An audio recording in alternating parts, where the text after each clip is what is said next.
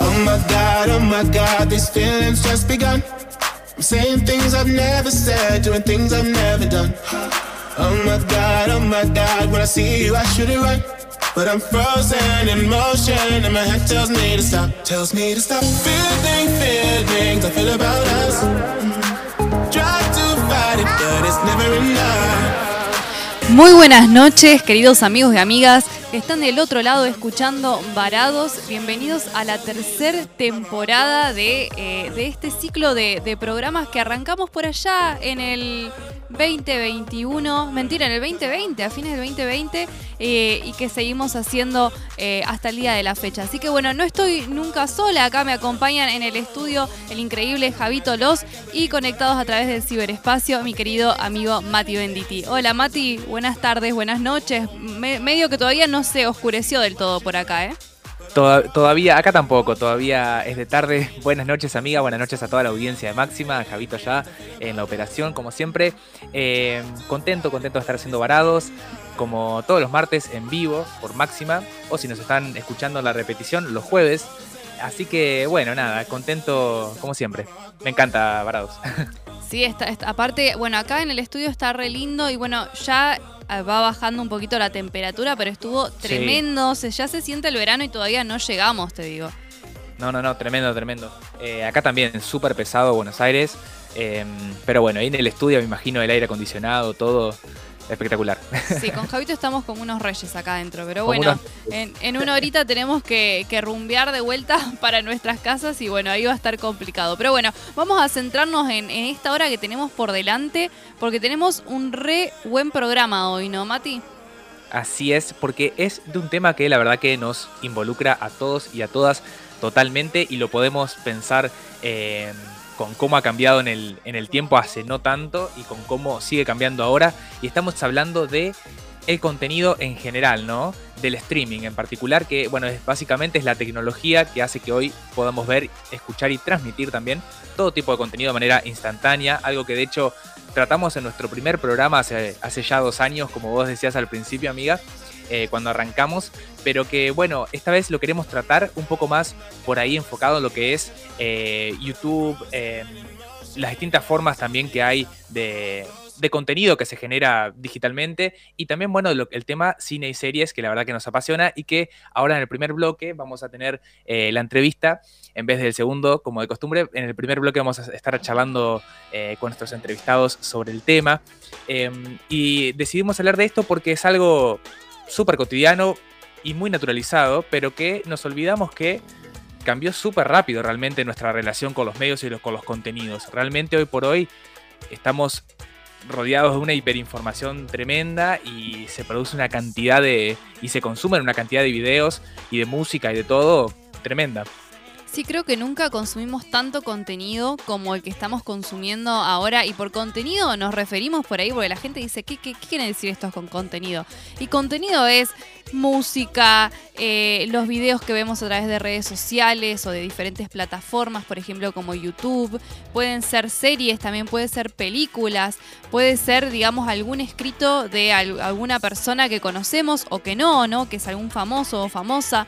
Bueno, eh, yo creo que vi- vivimos bombardeados de contenido y también se ha dado una explosión de lo que se llama los creadores de contenido, ¿no, Mati? Claro.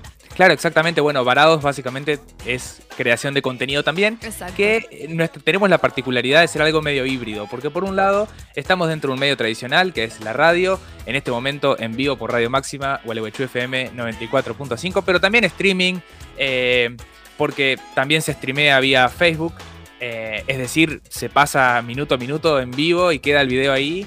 eh, a través de, Facebook y también lo subimos después a Spotify para que alguien lo escuche también simultáneo. Quizás va caminando y con internet, con los datos, lo va escuchando porque se le pasa ahí al toque. Bueno, esto es lo mismo que pasa con quienes hacen contenido y transmiten por Twitch, por YouTube. Eh, y bueno, todo lo que vemos en las redes, como vos decías. Y obviamente, eh, cuando asociamos streaming al tema de plataformas como Netflix, HBO, Amazon, etcétera, Flow. Bueno, también, también son plataformas que manejan justamente esta tecnología de, streaming o descarga continua que se llama en español. Que bueno, es la forma que tenemos hoy por hoy de ver fácilmente contenido, que no siempre fue así. Claro, bueno, ¿te acordás que creo que en el primer programa habíamos investigado qué era streaming y todos entendíamos mal la definición de streaming? Pensábamos que, que, streaming eran todas solo las transmisiones en vivo ¿no? Como estamos haciendo ahora, que vos explicabas a través de Facebook. Pero, por ejemplo, es una tecnología que nos permite que antes sí o sí teníamos que descargar. ¿Te acordás del Ares? Cuando usábamos el Ares, que teníamos que descargar sí o sí eh, la, la, música desde ahí. Y eso nos ocupaba memoria y además teníamos que esperar a que se descargue. Bueno, hoy en día, digamos, a través de, de plataformas como Spotify, por ejemplo, o YouTube, no tenemos que descargar ninguno de este, de, este contenido en nuestra computadora, ni en nuestro teléfono o en nuestra tele, también incluso que, se utiliza para, ver este tipo de contenidos, sino que lo vemos al mismo tiempo que, eh, digamos, se, reproduce. Esto también depende de la velocidad del internet que, tengamos cada uno. Eh, pero bueno, en relación a esto, eh, vamos a hacer una entrevista. Ahora ya están los chicos en comunicación con nosotros adoptamos otra modalidad, ¿no? Justamente por, por el tema de, horarios, de que queríamos hablar con, con Cielito y con Juanma y se les complicaba en, la segundo, en el segundo bloque, que es usualmente en el que hacemos las entrevistas. Así que bueno, hicimos un poco de, modificación del cronograma, pero, pero nada, viste que siempre estamos tratando igual como de experimentar un, poquito en nuestro formato. Totalmente, amiga. Bueno, eh, antes de hablar con ellos, los presentamos un poquito. Son Cielito Alzamendi y Juan Strotman, em, que son, bueno, creadores de contenido, comunicadores, apasionados por el mundo del cine y las series, y que juntos tienen Chan, que es este espacio en las redes, en Twitch y en YouTube, donde hablan de todo esto que les apasiona, hacen reseñas de películas, series, debates, crean muchísimo contenido más. Y bueno, eh, estamos en comunicación con ellos, entonces, buenas tardes, buenas noches, chiques, ¿cómo están? Hola, chiques, ¿cómo Andan? ¿Cómo andan? Qué, lindo, linda presentación, gracias. ah, bueno, por favor. gracias a ustedes por estar acá en Varados. Hola, chicos, ¿nos escuchan? Ahí va. Sí, ahora se escucha medio bajito, muy bajito, te diría. ah, bueno. Hablamos fuerte, hablamos fuerte entonces. Dale, dale, dale. Por las dudas. Bueno, muchas gracias principalmente por estar acá eh, con nosotros y, hacerse este ratito un, poco, un poquito para contarnos qué es Chan, ¿no? Y cómo, y cómo surge. Bueno, Chan es un proyecto que creo que yo, como muchos otros, eh, surgió en pandemia, en plena pandemia. Eh, estábamos viendo como muchas cosas y teníamos como ganas de hablar de eso. Eh, en ese momento no teníamos ni fe de que alguien pudiera llegar a tener ganas de escuchar lo que nosotros teníamos para decir.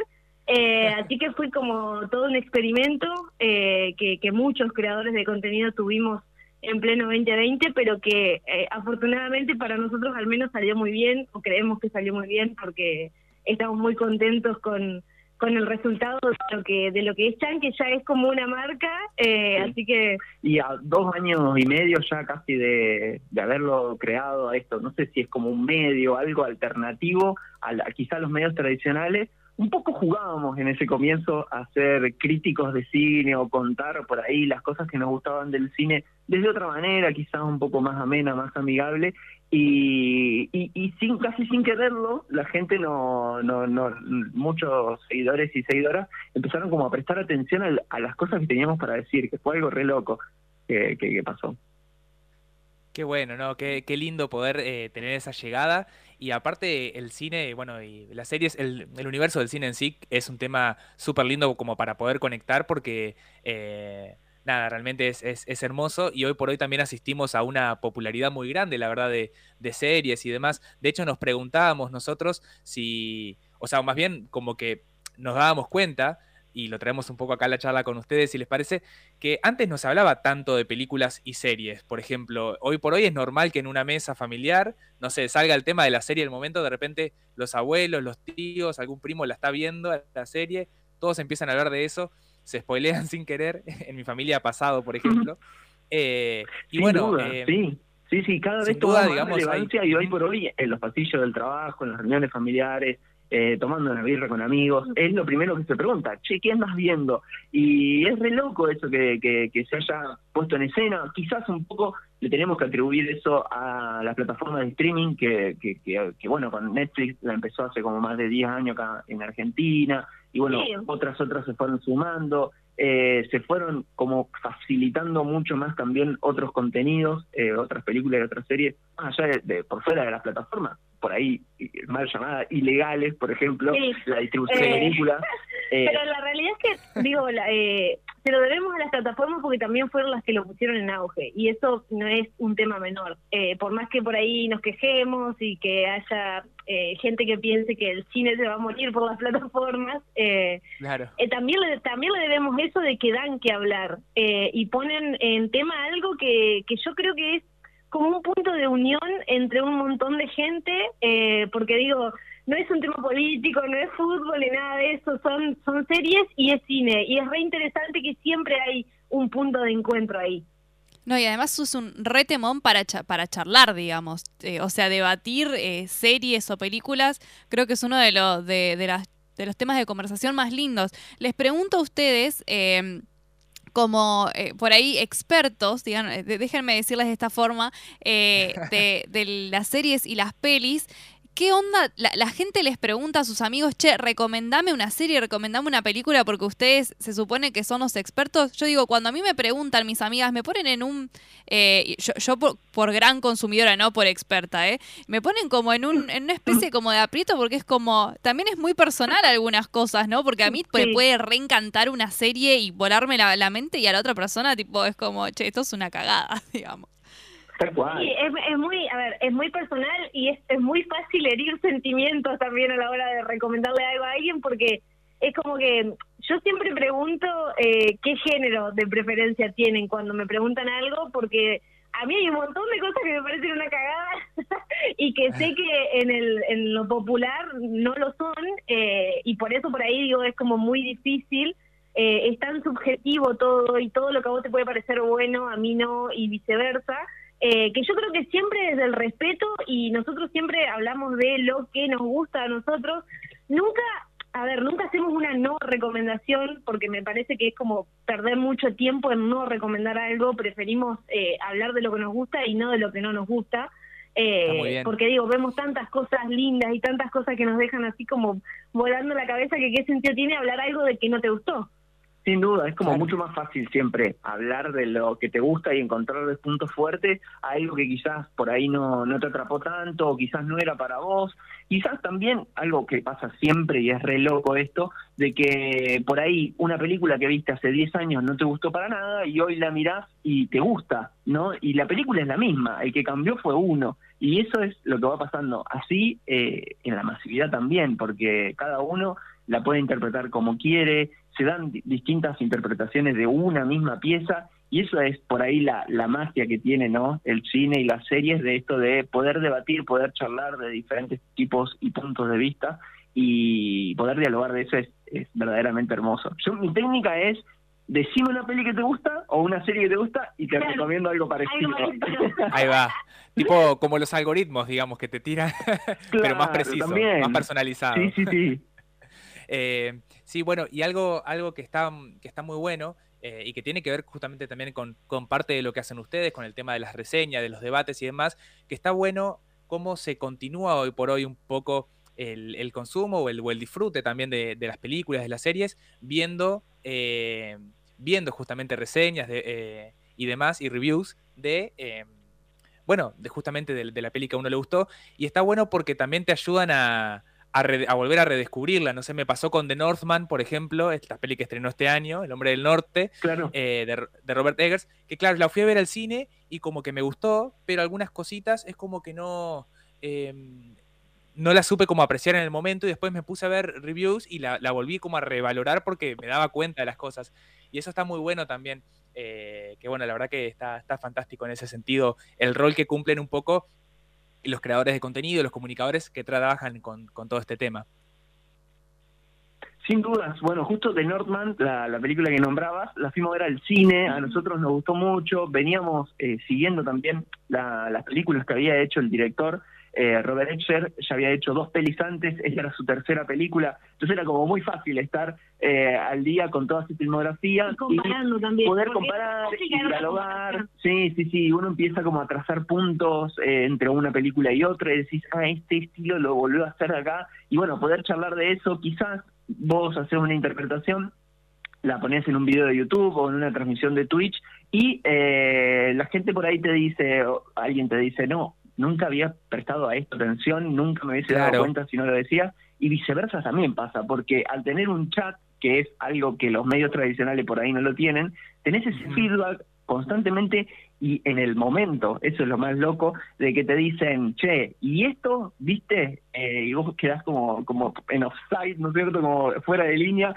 diciendo, ah, mirá, no me había dado cuenta de esto también. Y se va construyendo colectivamente como una especie de diálogo. Es. Sí, también por ahí, eh, a mí por lo menos me parece muy interesante nutrirse de, de varias reseñas y de varios críticos y críticas, si se quiere. Eh, siempre con respeto, digo, y no, no cayendo en esa de no, porque tal dijo que, que es muy mala, entonces no la voy a ver. A mí eso me genera todo lo contrario, digamos, si alguien dice que es muy mala, yo voy corriendo a verla porque quiero saber por qué. Eh, porque digo, todo, todo está hecho para verse también eh, y un poco para consumirse, porque es la realidad. Eh, entonces como que está bueno que uno pueda formar su propia opinión acerca de lo que ve. Eh, obviamente leer otras cosas porque sirve un montón, eso que vos decías recién, que por ahí lees una reseña eh, y le das otra apreciación a la película o ves otros puntos que no te habías dado cuenta cuando la viste en el cine porque el día que fuiste estabas muy cansado o porque estabas en otra sintonía, porque puede pasar, digo, nos pasa a todos. Tal cual. Eh, pero está bueno también formarse uno mismo con lo que piensa eh, y influirse de la manera de decir, bueno, me nutro de un montón de cosas, pero yo sigo pensando tal cosa, digamos. Me dejaron el repie para hacerles esta pregunta que se me ocurrió hace un ratito. Esto no estaba eh, en, en los planes preguntar, pero digo, ¿cuál es la diferencia con respecto a los críticos serios de cine, no esos que se veían en la tele antes o que armaban las críticas en los diarios? Y también en relación a, lo- a los placeres culposos. Nosotros tenemos un programa en el que tratamos esto, de esas cosas que disfrutamos pero nos da como culpa porque supuestamente no es culto, ¿no? Es como, no sé, por ejemplo, en, en las películas, disfrutar de American Pie, por ejemplo. Eh, Claro. O, o Sí. ese tipo de contenido, ¿no? Que yo, yo les llamo muchas veces esa, e- esas peli- pelis medias tontas, pero que te dan ganas de vivir, porque eh, como que de alguna forma también esto de no pensar, vivimos todo el tiempo como a mil, necesitamos como un relax de la mente. Hay algunas Piezas cinematográficas que, que tipo son para aplaudir de pie, pero estas no especialmente, pero hay, hay como una especie de, de, de placercito, digo, por ahí el crítico del diario no te haría una reseña de American Pie, digo. Eh, Sí, sí, sí. No, claro. Eh, hay una cuestión con la crítica especializada que se le llama, si se quiere, que son no solo son medios tradicionales, si son, eh, sino que son gente que, que han estudiado muchos en otra época y otros en esta época, eh, pero que tienen como un concepto de cine más eh, sutilmente, lo voy a decir, snob, eh, que por ahí no es por lo Claro. menos el que tenemos Un cine nosotros elevado, un cine mucho más, ¿no? claro, un cine como mucho más elevado, como viste, Claro, no, elitista, no, no, digamos. Es, no es el cine de com- comercial, digamos, sino el cine de autor. Que no está mal, Claro. pero lo, lo que sí está mal es desprestigiar otras cosas. Eh, yo siempre que hablamos de placer culposo me río porque siempre digo que para mí no existen los placeres culposos porque justamente si, si algo te genera algo, ya sea que te genere risa, eh, sea una comedia romántica en la que te lloraste todo, eh, sea una comedia negra, sea bizarra, lo que sea, si ya te generó algo, digo, ¿por, ¿por qué te da culpa ver algo que vos lo disfrutás? Digo, es como que hay, hay una barrera ahí que justamente tiene que ver con eso que decían ustedes recién, con la crítica especializada, que nos hacen sentir culpa por disfrutar de eh, ¿y dónde están las rubias? o de Que no nada. que no está mal, digo, o sea, hay que mirar lo que a uno le guste, lo que a uno le haga bien, en Sí. el contexto que sea. Por eso estos espacios más alternativos, quizás mucho más alejados de esta crítica especializada, es estos ámbitos que se están dando en Twitch, en Instagram, sobre todo todo en lo que son las redes sociales, en donde personas eh, como vos, como yo, como todos los que estamos acá, que nos gusta el cine y la serie, podamos hablar de esto y podamos compartirlo. Es como se hace mucho más amigable, ¿no? Es un trato mucho más personal Es por ahí. hostil. Sí, mucho menos hostil y por ahí más comprensible. Eh, me parece que, que, que, que- que conoce más eh, como el público, eh, me parece que se trata más con respeto, eh, va, va por ese lado, más por el trato eh, y, y bueno, también sin dudas con esto de me, me paro más arriba o soy el ser iluminado que todo lo sé y, bueno, Quizá, Tal no cual. sé, eh, no, no, no está bien generalizar porque hay muchos críticos que a nosotros nos encanta leer y que se alejaron de esa perspectiva, pero bueno, hay muchos otros también que, que continúan con esa vieja escuela, no sé si lo podemos llamar así. Claro, está, está muy bueno esto porque justamente va de la mano con un poco con, con algo que está dentro de este, de este programa que, de lo que venimos hablando, que es eh, los cambios que ha habido, no solo los contenidos, sino como en, en los medios, los medios tradicionales y, y los medios, digamos, alternativos, que ya no son alternativos, que son las redes y demás, eh, que realmente generan mucho más fácil, me parece, una, una conexión y una sensación de, de horizontalidad. No es el experto que está en el noticiero hablando de, o no sé, o en un documental, que en un canal, sino que, digamos, es la persona que interactúa, como ustedes también decían, eh, en el minuto a minuto también, eh, en este intercambio con la audiencia y con, y con los seguidores y demás, que está muy buena esa cercanía porque, nada, ayuda a que, a que todos también podamos este, un poco generar nuestro, nuestras opiniones y, y- y ese, inter- y ese intercambio. Creo que es muy, muy rico. Eh, y en relación con eso, eh, quería preguntarles un poco si, si nos quieren contar un poquito. Ustedes díganos con el tiempo porque sabemos que tienen otra nota, otra participación después. Eh, Así que, bueno. Este, no, les quería preguntar un poquito de lo que fue eh, el Festival Internacional de Mar del Plata y bueno, también estuvieron ustedes en el FISER, pero eh, leí que en el de Mar del Plata estuvieron invitados a un panel con otros creadores de contenido del nicho, como el de Te lo resumo así nomás y, y demás. ¿Cómo, ¿Cómo fue un poco esa experiencia? No, la experiencia fue sin duda re linda. Eh, hubo una, una gran sorpresa que nos dimos cuenta estando ahí, que en- entre el público, la mayoría del publi- el público, si no todo el público, eran también a su vez creadores de contenido. Esto es algo que nunca me hubiese imaginado antes cuando planificábamos la charla y creo que ninguno también de los expositores se había dado cuenta antes. Claro. Y en el momento le, la moderadora pregunta, ¿alguien acá crea contenido? Y empezaron todos a levantar la mano. Era, éramos como un público que también a su vez eh, creaba contenido y, y- y estaba en la misma que nosotros, nada más que bueno, uno estaba arriba del escenario y otro sentado en la silla. Y se dio un intercambio re lindo, sobre todo llegando al final con, con estas preguntas y respuestas, donde pu- pudimos conocer un poco lo que, lo que el público quería, eh, responder un poco ese intercambio siempre es lindo y, y- y es re cálido. Sí, fue como una especie de, o sea, lo pensamos como charla y fue como una especie de tutoría también, porque de repente éramos todos ahí eh, dando tips y consejos de para gente que quería empezar a streamear o que quería empezar a crear contenido y no sabía cómo. Eh, que eso es lo lindo también, porque digo, uno dice, bueno, dimos una charla, pero es como un poco arbitrario también decirle al otro lo que tiene que hacer.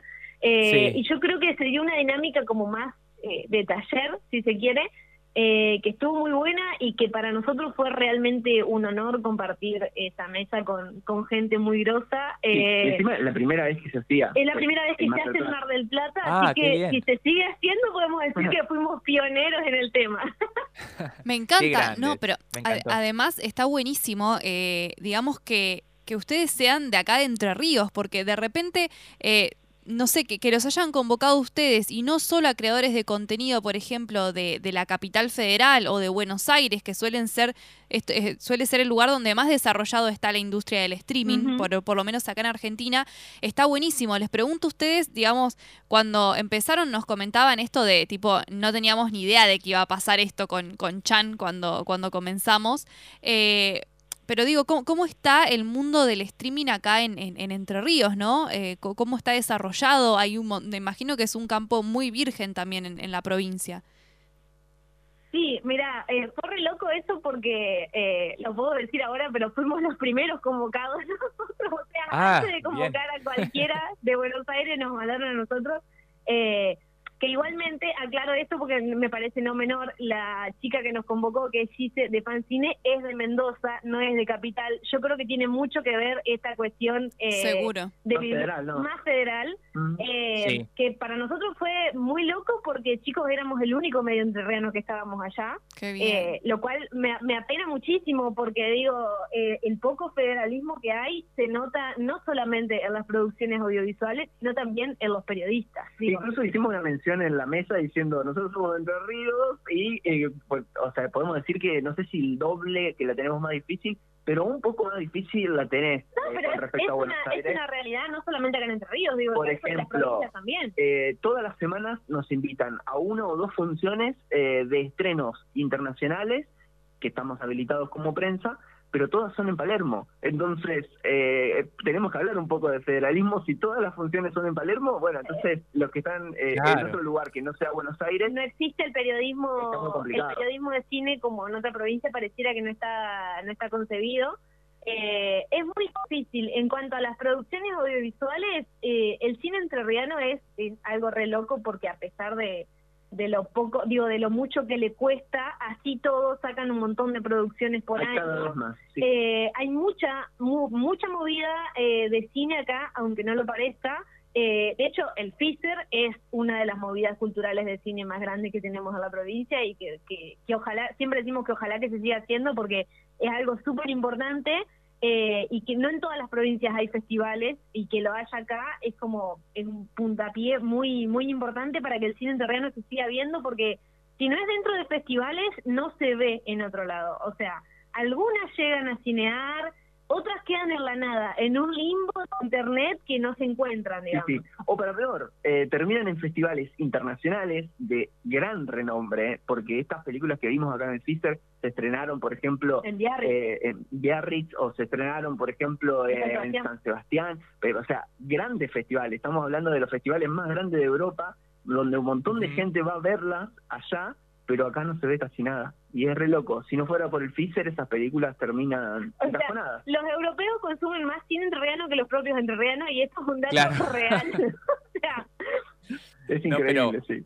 Sí, no, no, tremendo, tremendo, pero pasa. No sé si no fue en el programa pasado que decíamos, a veces terminamos viendo como que lo de afuera pareciera mejor, eh, pero Claro. nos olvidamos de ver, ¿no? Lo, lo, lo que, lo que pasa acá y creo que, creo que está buenísimo eso y que también Sí. eh, a- incentiva a un montón, a un montón más de jóvenes y, de- y demás a, a- a seguir eh, por ese camino.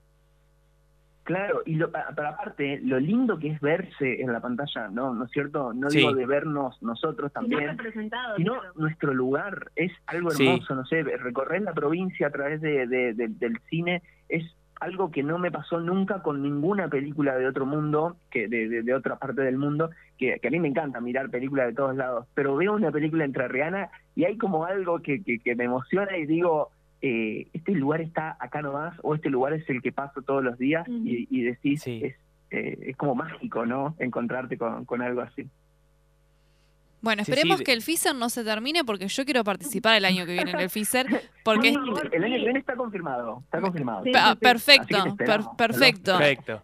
Entonces vamos, vamos a estar ahí en el, en, en el FISER eh, con, con el docu. Qué lindo. Bien, sí, sí, sí. Cami tiene, les cuento yo, Cami tiene un documental que es de lo que va a presentar como Tesina, que la verdad que espectacular. Ya en breve vamos a poder disfrutarlo, así que eh, vamos Bueno, Muy con, bien. con todo ese cuando, éxito. cuando esté disponible, por favor, compártanlo. Sí, que, sí, nos que verlo. si nos dan el- la autorización, lo vemos en Twitch. Ay, obvio, me encanta, me encanta cuando, Ay, cuando estemos estrenados y, y además me hacen una especie como de review. Eh, de- después le- les comentamos Obvio. un poco de, de- de qué trata, porque la idea es la, la entrevista, eh, ustedes son los protagonistas Sí, eh, sí, sí. en este momento. Eh, bueno, Mati, yo tengo más preguntas. ¿Vos no sé, tenés alguna más para hacerle a los chicos?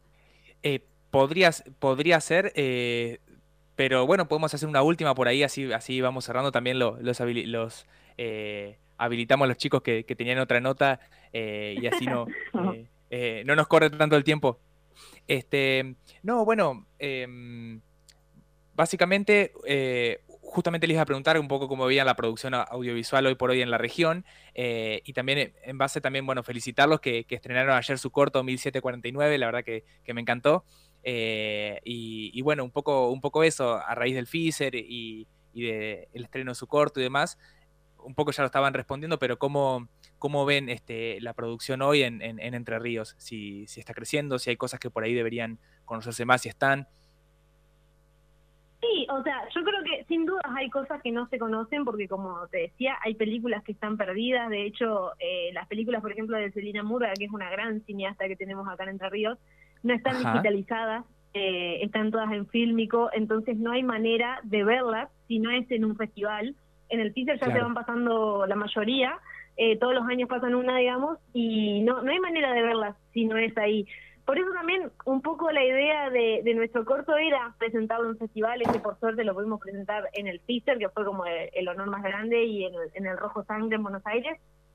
Eh, pero también queríamos que quede en YouTube porque es una manera de que todo el mundo lo vea. Como que nunca tuvimos la idea de ganar plata con el corto porque, bueno, el corto se financió solamente con cafecitos y, suscripciones de Twitch, así que nunca fue la idea recaudar algo con eso, sino eh, hacer una historia entre Rihanna lo más respetuosa y fiel posible y que todo el mundo lo vea. Por eso estamos como re insistentes con que lo compartan, con que lo difundan con quienes quieran, porque justamente esa es la idea de que esté gratis en YouTube. Lo único que pedimos es que no los anuncios, después el resto que lo compartan con quien quieran.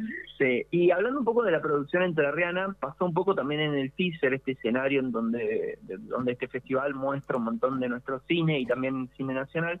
Hablábamos con, con Eduardo Crespo, que es el, director artístico de este año del festival, eh, un cargo que va cambiando eh, cada año, Edu Crespo nos decía que se dio cuenta con las producciones entrerrianas, sobre todo de cortometrajes, que se estaban haciendo en toda la provincia y por ahí desconocían un poco, que por ahí llegaban un cortometraje, por ejemplo, el que ganó, que creo que es de Nuevo Ya, si no me equivoco, eh, llegaban cortometrajes de Concordia, llegaban cortometrajes de, de, todo, no, me voy a poner a nombrar ciudad por ciudad, pero era eh, no solo Paraná, sino también la provincia entera de, Entre Ríos. Eh, y es algo como para celebrarlo porque... Pero digo, es re loco también que hablamos de federalismo eh, fuera de Buenos Aires, pero también pasa en el interior de, de cada provincia con la capital provincial. Sí, es verdad. Acá, si no es... Si no es Paraná, el resto de las ciudades parece que no existen. Y yo, de hecho, soy de Villaguay, entonces como que me remolesta eso también. Claro. Eh, porque me doy cuenta, digo, que fuera de Paraná no hay, no hay posibilidad de nada. Eh, pero bueno, por lo menos celebramos esto de que cada vez se esté haciendo más, de que sin duda eh, está difícil la, la, cosa, no, no vamos a pintarla de color de rosa, porque lamentablemente eh, hacer cine es muy caro, es quizás una de las profesiones más caras de, de las que hay y todo cuesta dinero. Entonces, hacer una producción tiene que, que hacerse con, con, mucha voluntad, con mucho cariño y bueno, también con, con bajo presupuesto porque es la que nos toca, eh, pero bueno, siempre apostando a hacer más y, no dejar de hacer, ¿no? Que es la cuestión. Me encanta. bueno, yo, tengo la última pregunta que en realidad es de, es, de Chusma. y se la voy a hacer porque me eh, quiero saber cuántas plataformas de streaming tienen. O sea, en, de, consumo de contenido, ¿cuántas están suscriptos? las que no. Mira, eh, te diría que claro, tantas porque nosotros eh, somos muy fundamentalistas de descargar la mayoría de las cosas. La verdad es que, eh, qué sé yo, el tema de, la piratería es muy complejo. Pero también digo, hay películas que acá Argentina, si no es por un torrent, no llegan. y eso a mí me molesta mucho porque hay una falta de democratización de contenido tremenda. Entonces digo, bueno, yo no, no, voy a hacer plata con la peli, la verdad. La descargo para verla en Twitch o para verla en mi casa acá con Farma, pero no no no la vendo por ningún lado, así que no no lo veo tan mal por ese lado. Sí, pero eh, plataformas tenemos... Vencido. veo más. Eh, Uy, tenemos Ciclos, que es una plataforma argentina nueva que está muy buena.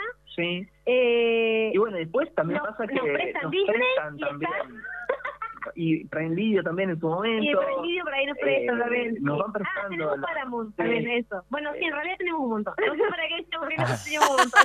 Mira, yo sabía, yo sabía que no podían tener poquitas. Sí. Eh, pero no ocupamos todas. Eh. lamentablemente, eh, Netflix siempre termina acaparando la gran mayoría y HBO Max también. Como que siempre rondamos entre esas dos. Sí, bueno, creo que todos caemos básicamente siempre en, esas, que es las que están de alguna forma en el mainstream eh, hoy en día del streaming. Eh, pero bueno, nada, si nosotros también en algún, en algún momento hemos tratado el tema de, la, de la piratería y sobre el acceso y la democratización a los contenidos, así que bueno. Yo creo que es la única manera de que la cultura sobreviva. Eh, y si ese contenido no está para accesible para todos, bueno, vamos a tener que inventar la forma para poder encontrarlo. hay películas, no se pueden estar perdiendo los eh, contenidos. Claro, hay películas francesas de, de los años 50 que si no fuera porque están en un torrent guardadas, no están en ninguna plataforma para ver. Entonces digo, ¿qué te puede molestar que alguien lo descarga si justamente lo que quiere es consumir eso, digamos, y verlo. O sea, No, más vale, más vale. Claramente eh, eh, va a ir cambiando seguro. eh, eh, de alguna manera se va a reinventar quizás ahí el, eh, eh, la beta económica y demás de, de todo el tema, pero lo bueno es que pareciera ser que eh, Internet y el crecimiento, bueno, y el streaming y las descargas y demás, viene un poco como a democratizar esto, pero hay que seguir profundizándolo, este, como ustedes decían, para que no quede solamente todo en, en producciones a gran escala de, de la industria y demás. Este, así que bueno, chi- eh, chiques, seguiríamos charlando un montón con ustedes. La verdad que nos encantó eh, estar charlando acá con ustedes en el programa. Eh, un gustazo realmente. Y, y bueno, esperemos que, que nos encontremos en algún momento, que, que- o que bueno, no sé, que, que nos volvamos a, charlar. acá, acá en el Fister será, en Sí, algún momento. Claro, sí, sí, el sí. Twitter del año que viene. Claro que sí. No, gracias Seguro. a ustedes por invitarnos. La, la pasamos muy, muy lindo y realmente nos sentimos eh, muy cómodos, así que gracias por la invitación. Ay, no, gracias. Ah, Nosotros nos divertimos un montón también, ¿eh? Sí, sí, sí. Bueno, y eso es lo más importante. besote. Abrazos grandes. Bueno, un abrazo grande, chicos. Chau, chau, besos. Adiós. Estás Embarados, un programa con información viola, interesante y de calidad. Un programa antipandemia. antipandemia.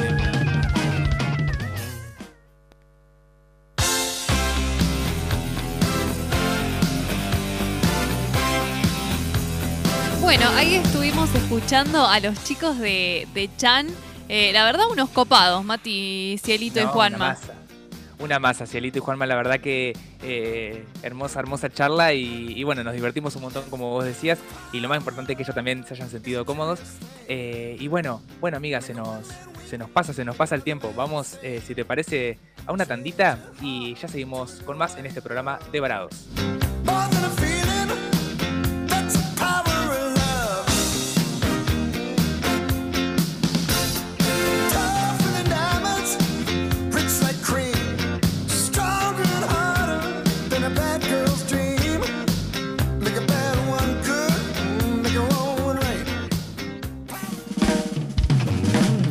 Estás Embarados, un programa con información viola, interesante y de calidad.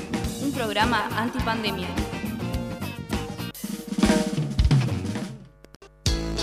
Si te reunís este fin de semana a comer una picada con amigos, ¿qué, sabores, es tu mejor, opción? Distribuidora oficial ¿Qué tapas? Las tapas más grandes. Ventas por mayor y menor. ¿Qué sabores? sabores? Bozano 665.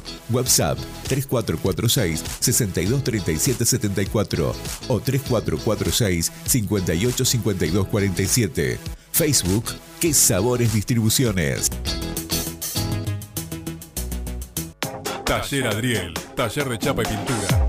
Todo para el automotor, cabina de pintura. Contacto teléfono 03446 442 451 03446 544015 Taller Adriel, Gervasio Méndez 2321 Gualeguaychú, Entre Ríos. Estás Embarados, un programa con información viola, interesante y de calidad. Programa antipandemia. antipandemia.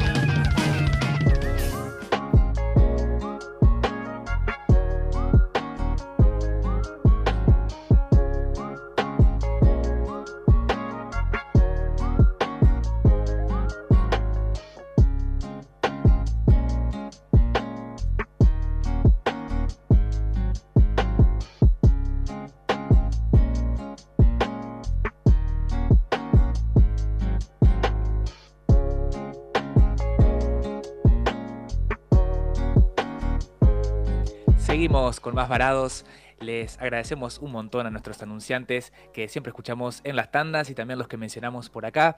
El restaurante La Santiagueña, por ejemplo, que bueno, los espera ahí en la costanera en San Lorenzo 382 con la mejor comida casera, con las pastas caseras, las empanadas santiagueñas, próximamente también con la parrilla. Eh, así que bueno, el verano en la costanera, si se están dando una vuelta por ahí, en San Lorenzo 382 encuentran el restaurante La Santiagueña o hacen el pedido al 42 69 19. Y también agradecerle a Azar, Baby Azar, que es este local hermoso de ropita y accesorios para bebés y niños con talles desde recién nacido hasta los 5 años, que está en Avenida del Valle 1442. Es ahí a dos cuadras de la rotonda de Avenida Parque. Y bueno, y pueden chusmear y conocer todas las cosas lindas que tienen en su Instagram y Facebook, que es baby.azar, azar con H. Así que bueno, la verdad que súper recomendado para los bebotes de la familia eh, o de amigues o de quien sea. Así que bueno, Baby. Y bueno, y también a, a Estilo Sustentable, ¿no, amiga? Exactamente, que atentis porque hay un taller gratuito que va a estar dictando a o sea, Yani, eh, en Color Shop, acá a la vueltita de la radio por San Martín 1181, de lo que tiene Ajá. que ver con eh, accesorios para la Navidad eh, de forma sustentable. Hechos, bueno, Yani va a enseñar de forma gratuita a hacer esto, así que bueno, se comunican con ella porque seguramente los cupos son limitados, así que pueden mandarle un mensajito al 3446 32 28 88. Vuelvo a repetir por las dudas, 32 28 88 o si no la buscan por Instagram y le hablan por ahí como arroba nata.objetos. No se lo pierdan porque es gratis y pueden hacer cosas re lindas para su arbolito de Navidad o para decorar su casa justamente ahora que estamos en, las vísperas, ¿no? En, la- en las puertas más o menos de la Navidad, ya nos, nos falta poquito. Ay, sí, y bueno, a mí me encanta Navidad en particular, las fiestas eh, y bueno, y todo, así que qué mejor que, que decorar con, con algo así, ¿no? Eh, y bueno, en este segundo bloque no, no vamos a tener entrevista porque acabamos de tener una semejante entrevista hermosa con eh, los chicos de Chan Cine, que bueno, eh, no dimos su Instagram, que básicamente es arroba chan.cine, pero también los pueden buscar en Twitch, en YouTube, en Twitter y en TikTok, están en todas las redes, así que bueno, Cielito y Juanma, una masa, les agradecemos un montón también a ellos. Eh, y bueno, queríamos por ahí comentar un poquito, si te parece, amiga, eh, de las encuestas que tenemos en nuestro Instagram, que están en curso en este momento, así que vayan ahí a participar a nuestro Instagram, que es arroba somos varados con X en vez de O, eh, donde, bueno, un poco para usarlas como disparador para ponernos en modo nostalgia millennial, ¿no? Hablábamos un poco de cómo ha cambiado realmente un montón la forma de consumir y de producir contenido, la cantidad de contenido que circula por todos lados y que, y que vemos, ¿no? Eh, por, por YouTube, por todos lados, eh, por las plataformas eh, Netflix, etcétera. Y nos acordábamos que cuando éramos chicos también estaba, por ejemplo, el em, la grilla este, la de programación, ¿no? La revista de programación de Cablevisión, donde teníamos que a veces agendar los horarios que había una película y del día que había del mes para ir a. para después acordarnos de verla. O sea, realmente dis- dista mucho de lo que es hoy buscarla en internet, buscarla en la plataforma. Sí, bueno, de hecho la mayoría de las personas dijo eh, que buscaba antes en la revista, que ve- porque venía con la boleta del cable, eh, Sí, sí, sí, sí, sí. justamente dónde era la, dónde estaba su película, o, o lo leía para ver si algo le interesaba y se agendaba justamente el horario. Y en, Eso. est- en este sentido también preguntábamos de si es mejor encontrar una peli que te gusta en la televisión o verla que verla en Netflix. Y yo personalmente estoy en desacuerdo con nuestros seguidores. Ah.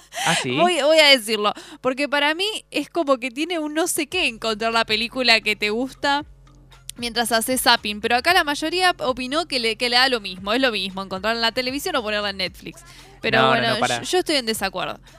Claro, yo estoy con vos, amiga, me parece. Yo estoy de acuerdo con vos porque tiene su, su gustito, porque es como que no te lo esperabas. Y, Claro. y de repente la tele, que, que no. O sea, que vos no elegís lo que está en la tele, de repente como que te está mostrando lo que vos querés y bueno, es como una satisfacción y aparte como esa emoción, ¿no?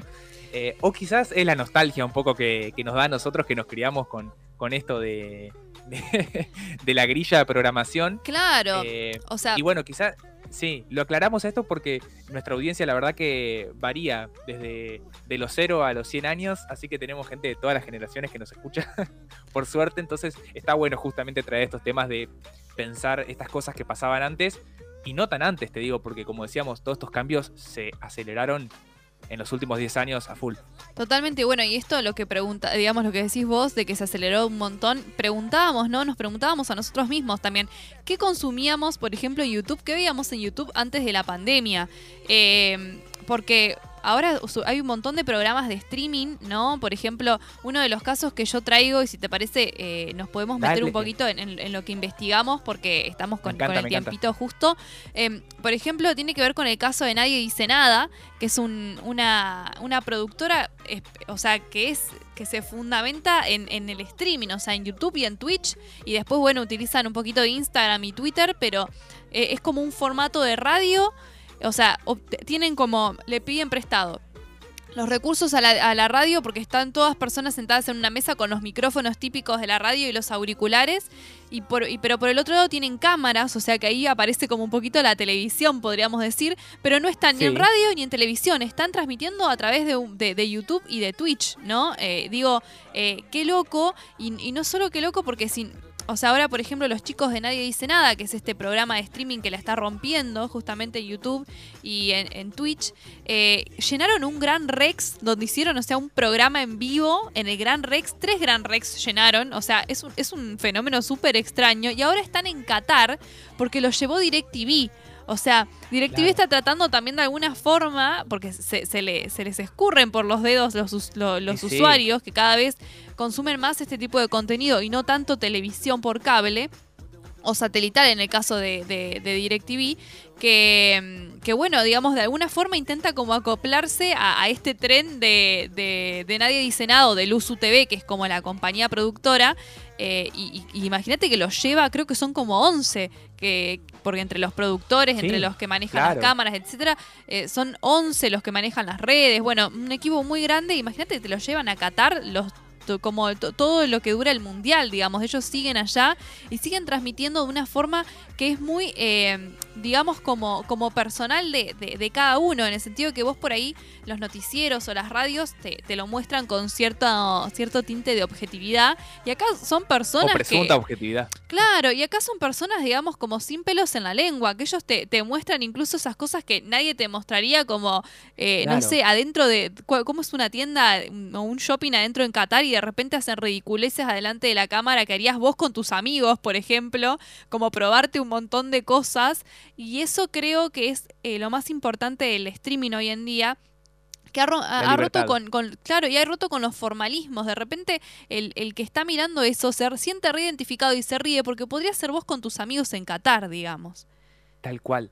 Eh, amiga, sí, y eso justamente eh, es, es parecido a algo que encontré sobre. en- encontré una- un artículo, ¿no? Una nota que salió ahora en revista Anfibia eh, sobre Rebord, sobre el método Rebord, em, que bueno, que justamente explica que en, en- en el mé- método Rebord puede hablar, dice, más de dos horas con Marcela Feudale, Paulina Cocina, Pepe Rosenblatt, Guille Aquino, figuras, dice, a las que ningún programa de televisión les destinaría más de 15 minutos, o al menos que sean, no sé, protagonistas de un escándalo público y todas estas cosas que, siguen, no sé, de alguna manera vendiendo en la tele, eh, pero que bueno, sin embargo, la, la gente como nosotros queremos escucharlos y, y te gusta escuchar una, dejar de fondo y escuchar una charla de ahí de, con ellos, con, dedicándole el tiempo, ¿no?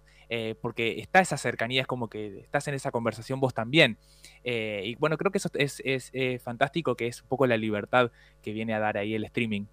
Totalmente, ¿no? Y además, también si, si querés ver un pedazo hoy y ves un pedazo en la ducha y un pedazo mañana, digamos, Sí. es como que tenés esa facilidad que por ahí eh, con la radio o con, o con la televisión no, no podés, ¿no? No podés ponerle pausa. a- Ahora no nos podés pa- poner pausa, sí nos podés poner pausa después si nos escuchás por Spotify o por, por Facebook o por YouTube.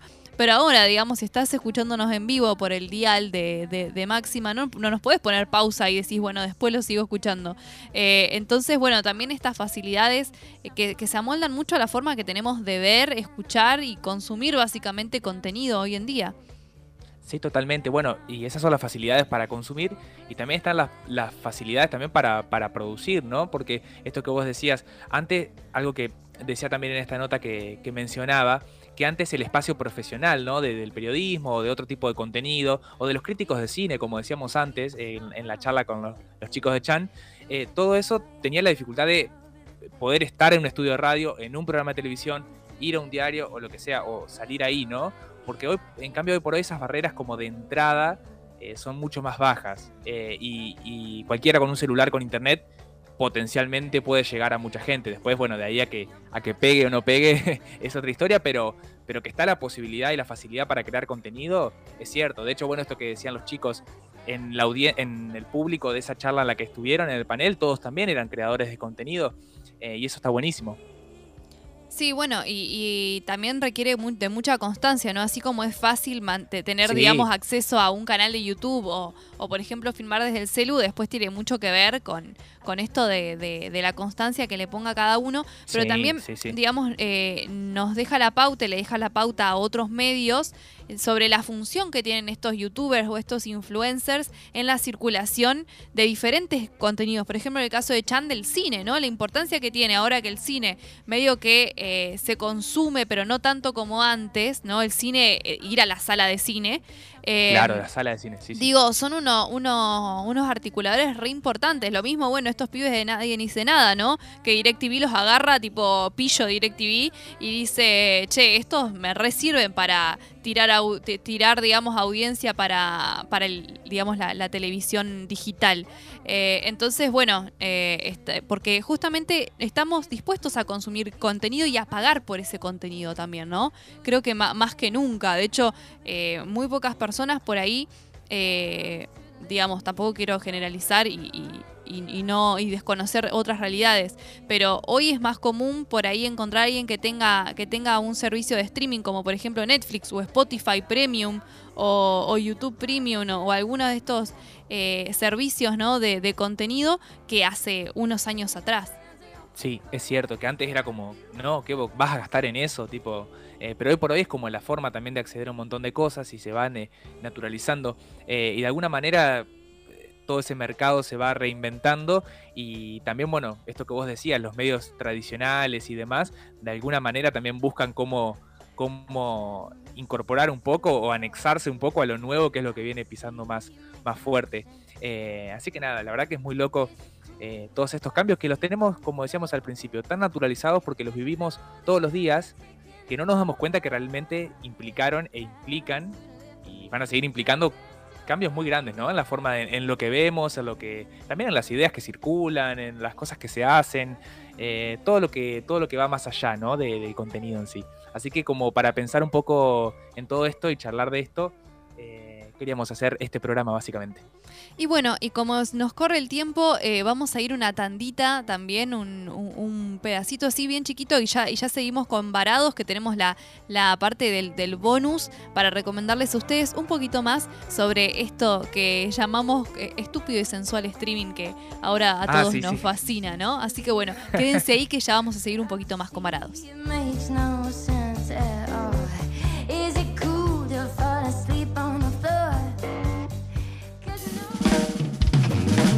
Estás en Varados, un programa con información viola, interesante y de calidad. Un programa antipandemia.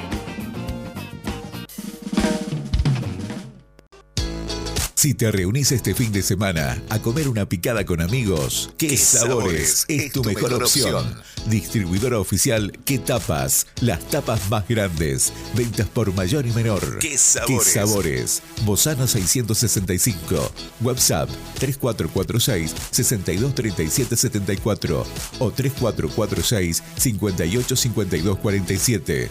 Facebook ¿Qué sabores distribuciones? Taller Adriel, taller de chapa y pintura. Todo para el automotor, cabina de pintura.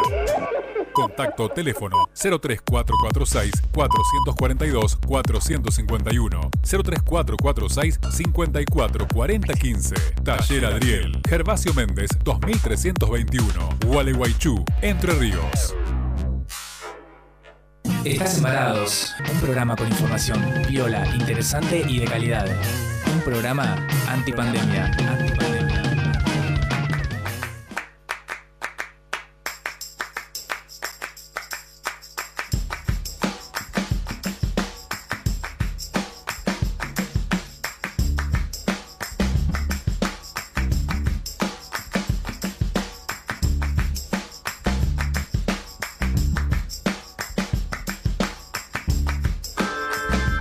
Bueno, rozando las 9 de la noche, estamos en el último bloquecito muy rapidito de, de Varados.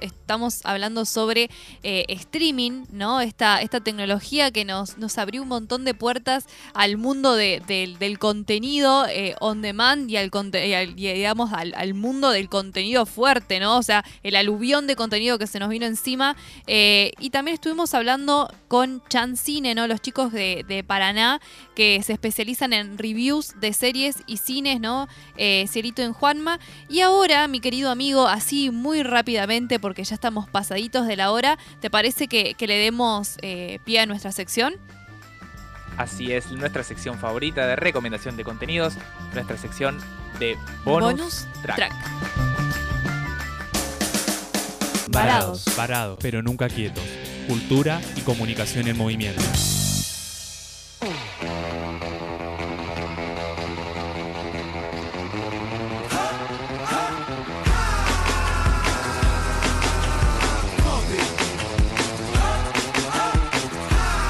Bueno, me encanta. Me encanta esta, esta música porque te da como, como que te acelera, ¿no? Y así tenemos Sí. que hacer este bonus track. Así que, Mati, yo te, te- te doy el, te- el turno a vos y a- así con Dale, dale. al ritmo de Black Eyed Peas de Pump It. Así es, así es. Bueno, mis recomendaciones en particular son eh, el artículo que mencioné hace instantes en el bloque anterior, que es este artículo que salió ahora en revista Anfibia, que se llama Podemos Hablar, Tomás Rebord en la era de la post-televisión, y habla justamente del método Rebord, eh, pero también de un montón de cambios eh, que ha habido y que se ven en, toda la industria del contenido en general.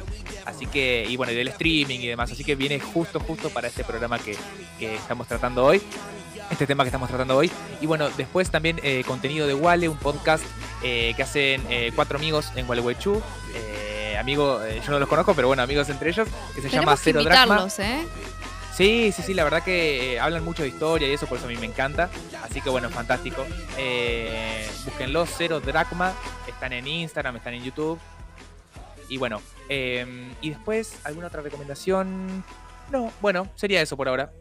Bueno, y yo mis recomendaciones, nadie dice nada, que estuve, hab- est- estuve hablando hace un ratito. A mí me hacen reír mucho estos chicos, así que se los recomiendo. Eh, Historias innecesarias de Damián Cook, ahí digamos para los, Ah, sí. los fans de la historia y los no fans también, porque tiene historias que están muy buenas, videos que están muy increíbles.